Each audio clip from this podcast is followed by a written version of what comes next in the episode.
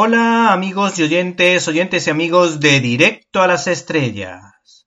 Hoy en el canal de iVox Cine y Libertad os recomendamos Amanece en Calcuta. Ser una gota en la inmensidad del océano es una de las frases clave para entender la enorme labor humanitaria de Santa Teresa de Calcuta sustentada en su enorme fe, lo que ha inspirado a miles de personas en todo el mundo. El periodista José María Zavala, Cracks entre los cracks, es el autor de libros de un enorme interés histórico como La maldición de los Borbones, La pasión de José Antonio y su biografía del santo más milagrero del siglo XX, San Pío de Pieltrechina. Aunque últimamente hay que decir que este periodista se está centrando en el mundillo del documental con bastante éxito y apoyándose en el crowdfunding. ¿Qué más podemos decir de este documental? Pues que a pesar de estar rodado en un formato clásico en el que se combina sabiamente una serie de testimonios, en este caso de fe con imágenes de archivo, pues la cinta no pierde interés. Nos cuenta la vida de una santa que entendió el verdadero significado del amor al prójimo entregando su vida a los más pobres entre los pobres.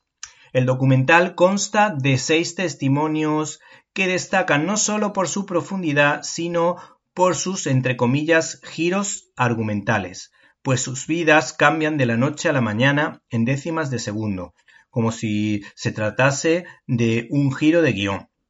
Porque este ensayo cinematográfico, por otra parte, tiene un buen ritmo y no es de esos que se van desinflando con el paso de los minutos. José María Zavala nos permite conocer con todo lujo de detalles cómo dos sacerdotes, por ejemplo, uno español y otro de Bután, que se encontraron con la Madre Teresa de Calcuta, pues de alguna manera eh, su vocación fue prácticamente una revolución tan solo escuchando y hablando con la Madre Teresa. Muchas de estas conversiones eh, se producen de manera sorprendente. Muchas de estas vocaciones se encuentran de una manera que casi roza el milagro. Pues en el caso, por ejemplo, del sacerdote de Bután, este hombre descubrió su vocación y se hizo cura para servir a Cristo en un ambiente hostil, en un ambiente totalmente opuesto al cristianismo y donde reinaba el budismo. En otro momento del documental aparece un profesor universitario que sin pretenderlo consiguió que alguna alumna o alumno, pues tan solo viendo su ejemplo de buen cristiano, pues recuperara la fe y consiguió que esas personas se enamorasen de Cristo. Finalmente nos quedamos con la brutal conversión de María del Himalaya que es como la Abby Johnson que se enfrentó a la todopoderosa multinacional abortista Unplanet. Pues, por otra parte, esta enfermera, María del Himalaya, era una abanderada del aborto, abanderaba el aborto y era contraria a la vida del embrión y el feto. Pero después de un proceso largo y costoso, pues estuvo de voluntaria en un centro de la Madre Teresa de Calcuta y cuando se dio cuenta de lo que había hecho realmente, estuvo varios días rota de dolor.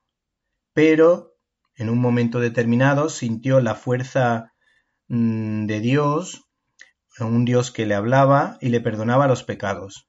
Y ahora se ha convertido a la fe católica con un alto grado de compromiso cristiano y de alguna manera pues seguramente se sintió inspirada por las palabras de la Madre Teresa de Calcuta cuando hizo su famoso discurso en favor de la vida.